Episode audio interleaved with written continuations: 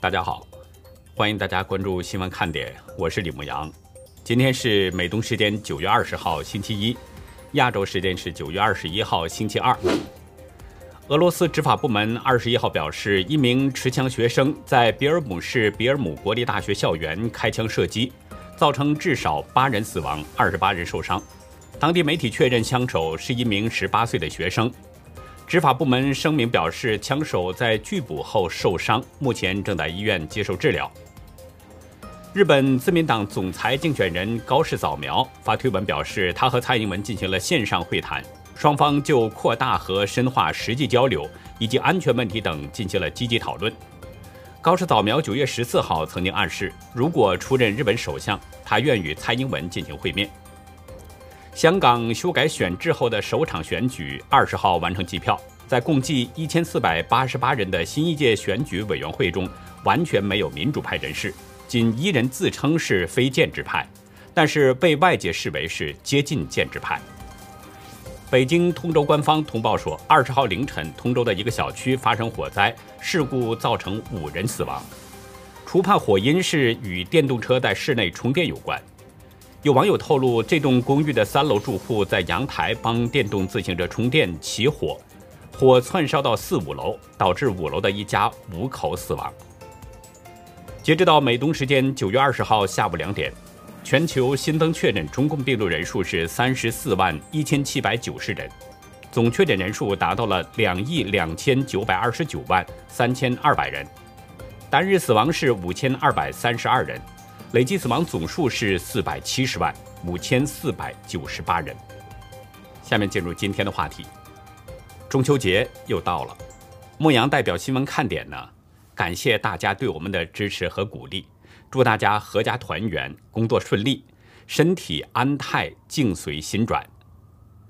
上一周啊，就有朋友在留言中呢，向我和我的同事们送上祝福，我们都已经收到了，也让我们很感激大家。其实呢，不瞒大家说啊，上个月啊，我就计划呢是在中秋节之前要亲手制作月饼，各种馅料都已经准备好了。原本呢是计划做好了以后啊，在节目当中呢展示一下，算是跟大家分享。但是呢，前几天的一个变故彻底打乱了我的心情。我跟大家提到过，以前我在大陆的时候，曾经跟一位朋友呢合伙做生意。都说合伙的生意难做啊，但是我跟那位朋友做的呢，还算是比较成功。主要是我跟朋友之间啊，都是完全信任对方，每一笔账目都是公开透明，所以我们之间不会因为利益产生矛盾。一年多的时间，就在当地做出了一些名气。后来我出国了，每天呢都在新闻看点中跟大家见面，大家也都看到了。当初做这个节目的初衷呢，就是讲述事实真相，揭开中共的谎言。我一直在这么努力。我不知道这么做啊会有多大的力量，但是我知道中共对我可能是恨坏了。只是呢，因为我在美国，中共对我没办法。半个月前，我突然看到一篇文章，写的呢就是我那位朋友的情况，他们一家三口都被无端绑架了，在今年的三月份。都被判了重刑，这个消息刚刚传出来。我的那位朋友呢是被判刑十二年，朋友的太太被判刑十年，朋友的女儿被判刑七年。其实我这位朋友一家人呢，真的都很好，在单位在邻里之间人际关系处的都非常融洽。我不知道他们是呢因为什么样的原因突然被抓，而且被判了这么重的刑期。但是我猜想，可能是中共的株连政策对我没办法，就拿我的这个朋友一家人呢撒邪火。说真的，我现在非常担心。一方面呢是为我的朋友一家人担心，一家好人被冤狱，在那种不是正常人生活的地方，他们会遇到些什么呢？我不敢想象。我另一方面的担心呢，其实也是为我们当地的警察在担心。我曾经也跟大家提到过，我做过多种工作，所以呢认识不少的警察，高中低层的都有，有的呢还曾经之间啊以兄弟相称。我不知道这些警察是不是参与了对我那位朋友一家人的迫害，所以我很为此担心。我一直跟大家说，咱们中国人讲的是善恶有报，做好事得善报，做坏事遭恶报。大家也都看到了，今年的各种天灾人祸特别多。其实何止是今年呢？大家看看最近这几年，都是一样。可能有人想到了，所有这些灾祸都跟中共有关联。我说的意思大家都懂，所以我在这里呢也送上两份特别的祝福。一份是祝福我那朋友一家人呢，能够保持一份平静祥和的心境，守住心中的善，从容走过这段特殊的时期。另一份呢是送给当地警察的祝福，我希望他们能够在这个是非颠倒、黑白不分的社会里边，能听得进逆耳忠言，能看得清脚下的路，不要被眼前的蝇头小利蒙住双眼，从善如流，过而能改。善莫大焉。这是因为中秋节啊，引起了我的一番感慨。我希望不要影响到大家的心情。下面呢，我们就谈今天正式的话题。今天江西丰城市疾控中心紧急通报，当地出现了一名复阳病例，并且呢还公布了这宗病例的详细足迹。通报中表示，当地在对集中隔离人员。核酸检测的时候呢，发现邹某出现了复阳。邹某是在十七号啊，曾经跟宋某在同一列高铁的同一节车厢，从湖南长沙到江西南昌。目前宋某已经被隔离观察，部分密切接触者也已经确定，并且采取了管控措施。当局在通报中同时也公布了这个宋某的活动轨迹，包括高铁、饭店、超市、餐厅、购物广场。当然也有员工宿舍等等。当局要求呢，跟宋某曾经有过交集的人员立刻向当地报备，并且做好防护措施。连密切接触者的行动轨迹都同时进行了通报。应该说，封城的这个做法是比较罕见的。其实这让我怀疑，封城当局以前是不是隐瞒了疫情呢？大家知道，虽然中共有天网工程，它可以实时的监控每一个人。但是你要完全调查清楚密切接触者的行动轨迹，它也是需要一些时间的。你得先找到这个人，然后再进行一步步的追踪。可是封城却在公布邹某复阳的同时，公布了密切接触者宋某的行动轨迹，几乎没有时间差。那这只能说明两点：要么是当局的这个监控呢，已经让人们无处可逃了；要么。就是当局掩盖了疫情，现在不得不通报。据大纪元记者调查，发现呢，今年以来啊，中国大陆有多个地区都出现了复阳病例。比如五月一号，河南易煤集团的总医院就通报了一例复阳的无症状感染者；四月二十七号，山西河津市通报了一例确诊患者复阳的病例；四月二十四号，黑龙江望奎县通报了一例复阳病例等等。大家都知道，中共通报的数字只能是作为参考，你不能信以为真。我们就以望奎县为例，有知情人向大纪元透露，据内部消息，今年年初望奎县曾经有大量的复阳病例，至少有三十多人，但是他只通报了一例。因为中共习惯性的隐瞒疫情真相，所以呢，中国真实的复阳案例究竟有多少，其实一直都像谜一样。所以，对于江西封城的这个罕见做法，我表示怀疑。网友们在听到这个消息都是极为震惊啊！有的说啊，昨天刚愉快的到家，一觉醒来天都变了。作为江西人，我是真的怕了。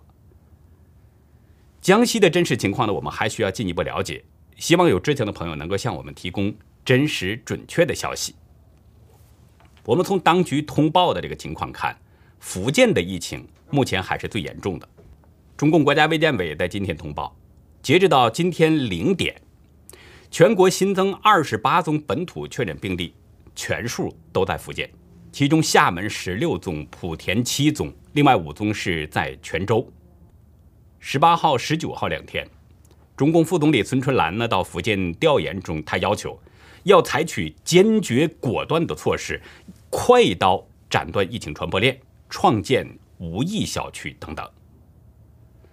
目前，厦门已经暂时关闭了所有的景区，对全市居民、小区和村子都是闭环管理，非必要不得外出。我们知道孙春兰这向来是以狠辣著称，在他的要求之下，估计福建的防疫措施可能会更加严厉。有相关的官员表示，厦门的湖里区、思明区、海沧区、集美区和翔安区今天已经启动了第三轮核酸检测。不过呢，有大陆网友指出。当地的社区核酸检测相当混乱，乱糟糟的挤成一团，很多人第二轮漏检了。还有一位网友留言说，自己的同事一直排不上队，第一轮还没做。当局今天在通报中提到，厦门在第一例病例报告前已经传播了两到三代。北京日报客户端今天还报道了一个消息，厦门疑似出现了毒王。一位四十四岁男子梅某某密切接触了三十一人，其中十一人已经确诊，另外二十人是在隔离观察中。厦门在这波疫情当中通报的最早病例，我们知道是在九月十三号。如果在此之前就已经传播了两三代，那就是说厦门早就已经存在着疫情了。厦门究竟是什么时候出现的疫情，我们没有办法查证。但这个消息。让我想到了之前网友向我们的爆料。网友呢在爆料中表示，厦门早就有疫情，只不过就是一直在掩盖，等待着机会甩锅。昨天厦门当局通报，经过专家组的研判分析，本次疫情起源是外市输入病例。通报中表示，检出的二十八份样本都是德尔塔变种病毒株，高度同源，属于同一传播链条。也就是说。当局在甩锅。我们再来关注恒大的情况。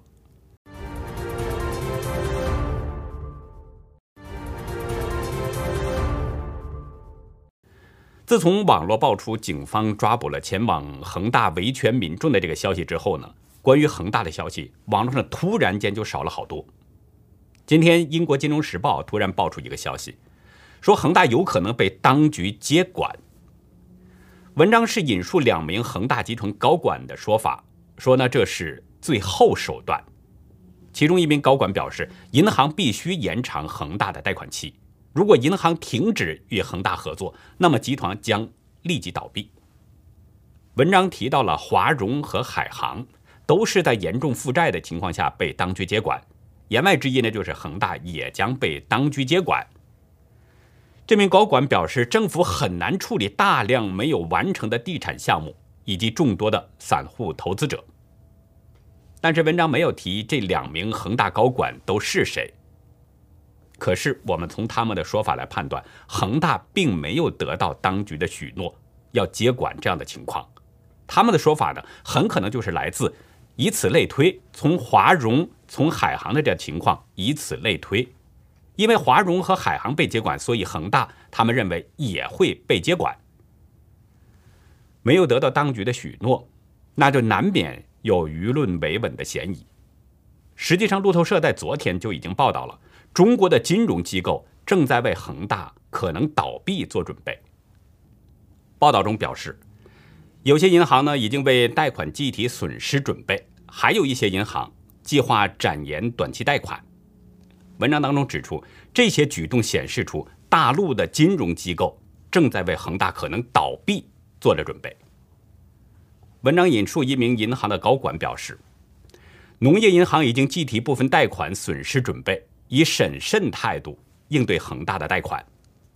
另外两大贷款银行民生和中信的相关人员指出，准备对部分短期贷款进行展期。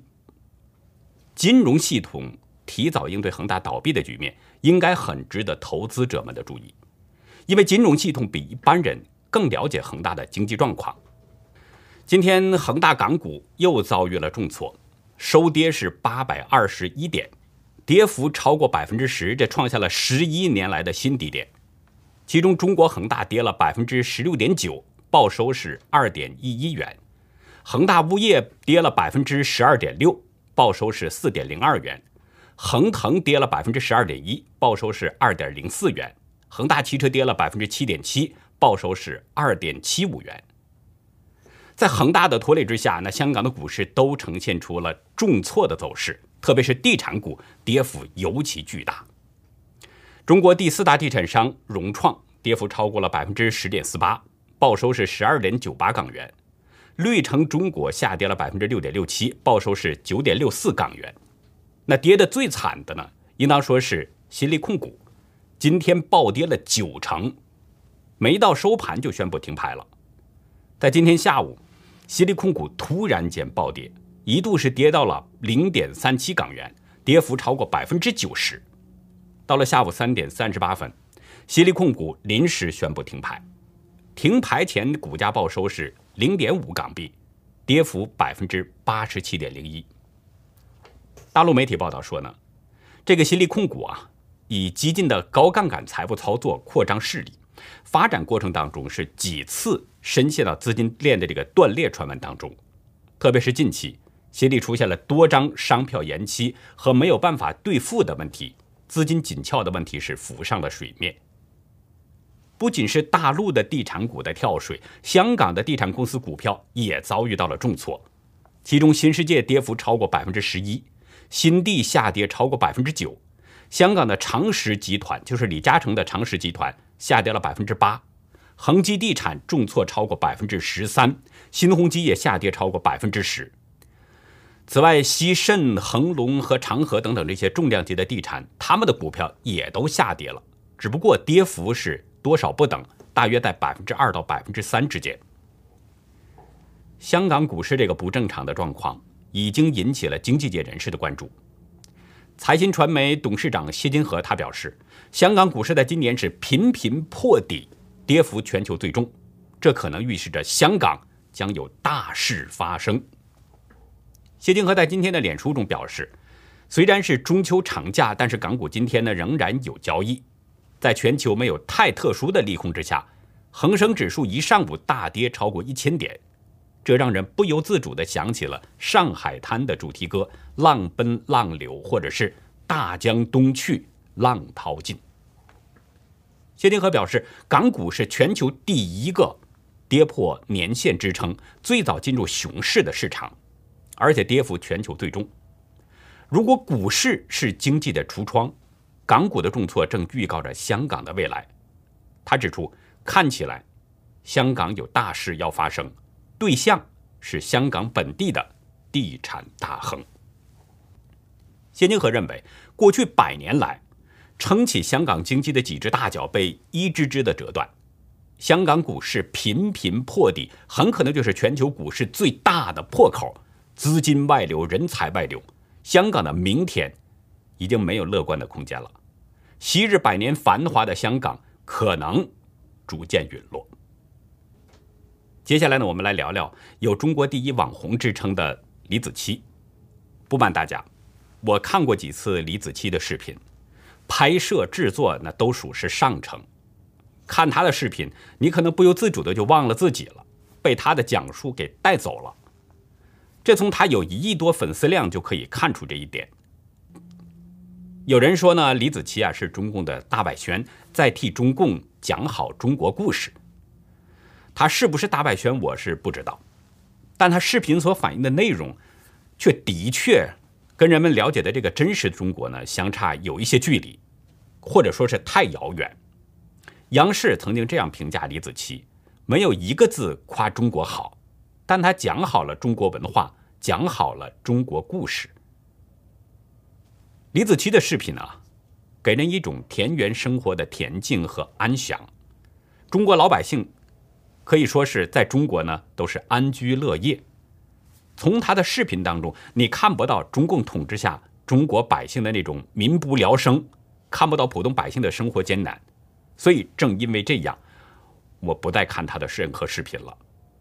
不过呢，我现在不是要说他的这个视频内容，咱们这里要说说李子柒呢，最近可能遭遇了变故。李子柒在各大平台发布最后一条视频，是在两个月之前，就是七月十四号。他发布了视频，叫“柴米油盐酱醋茶”，随后两个多月再也没有更新过。最初人们认为李子柒可能呢是身体出了问题，但是他的助理在八月二十六号微博中进行了一下否认。微博中表示呢，李子柒这几年埋头做内容，忽略了很多现实问题的东西，需要整理清楚。还说呢，从八月二十七号开始，李子柒每天会向大家问好。现实问题是什么问题呢？他的助理没有说，所以这更引起了人们的猜测。有网友认为啊，可能是与李子柒签约的 MCN 机构有关。MCN 这是多频道网络的。英文缩写，大概意思呢，就是指通过资本投入，保障内容多方面的持续输出，最终实现商业价值变现的经营模式。那跟李子柒签约的这个 MCN 机构呢，就是杭州微念品牌管理有限公司。另外，李子柒也没有每天都向大家问好，反而是在八月三十号发出了一个奇怪的微博，大清早报了个警。还有网友发现，李子柒是秒删了一个回复，其中写道：“已经让律师做了保存，太可怕了，资本真的是好手段。”九月十三号，李子柒的助理呢再发微博，表示李子柒在整理公司与第三方公司的问题。这些迹象又引得很多网友猜想：第三方公司是谁呢？李子柒是不是也被资本卖了呢？这两个问题得出结论之前，人们普遍认为李子柒真的是遇到了麻烦了。李子柒究竟遇到了什么样的麻烦呢？澎湃新闻引述分析表示，李子柒远远比大家想象的要惨。界面新闻甚至说李佳佳很危险。李佳佳就是李子柒的真实姓名。说李子柒惨也好，危险也好。主要就是因为他在股权架构当中吃了一把大亏。文章说，他不仅因为对方使用资本好手段处处吃瘪，而且还可能沦落到颗粒无收。另外，有大 V 表示，李子柒可能签了卖身契，连带责任就是出去单干也干不了，对方可以起诉。目前跟李子柒有直接股权关系的公司呢，我们查到是有两家。一个就是上海的陈香里创意策划工作室，这个是李子柒的全部股权；另一个就是四川子柒文化传播有限公司，这个公司是有两个股东，李子柒占百分之四十九的股权，另一个是前面刚才提到的杭州微念持股百分之五十一。据深网了解，四川的这个子期文化公司呢，是专注视频内容。由李子柒本人日常运作，而微念是全面负责李子柒消费品牌的打造和运营，包括产业链建设等等。双方约定，具体的收入分成比例，有一个大约五百人的团队呢是服务李子柒消费品牌。双方究竟如何分成，深网没有探知比例。但是这已经说明了，李子柒延伸出来的品牌都是在微念。那么这个微念究竟是什么来头呢？天眼查显示，微念有二十二名股东，大股东叫刘同明，占有百分之二十一的股比。第二大股东呢是苏州华兴智豪创业投资中心，持股是百分之十一点三五。第三大股东是北京微梦创科创业投资管理有限公司，占股百分之十点八二六。此外，在微念的股东当中，还有一个叫北京量子跃动的科技有限公司，是今年七月刚刚入股。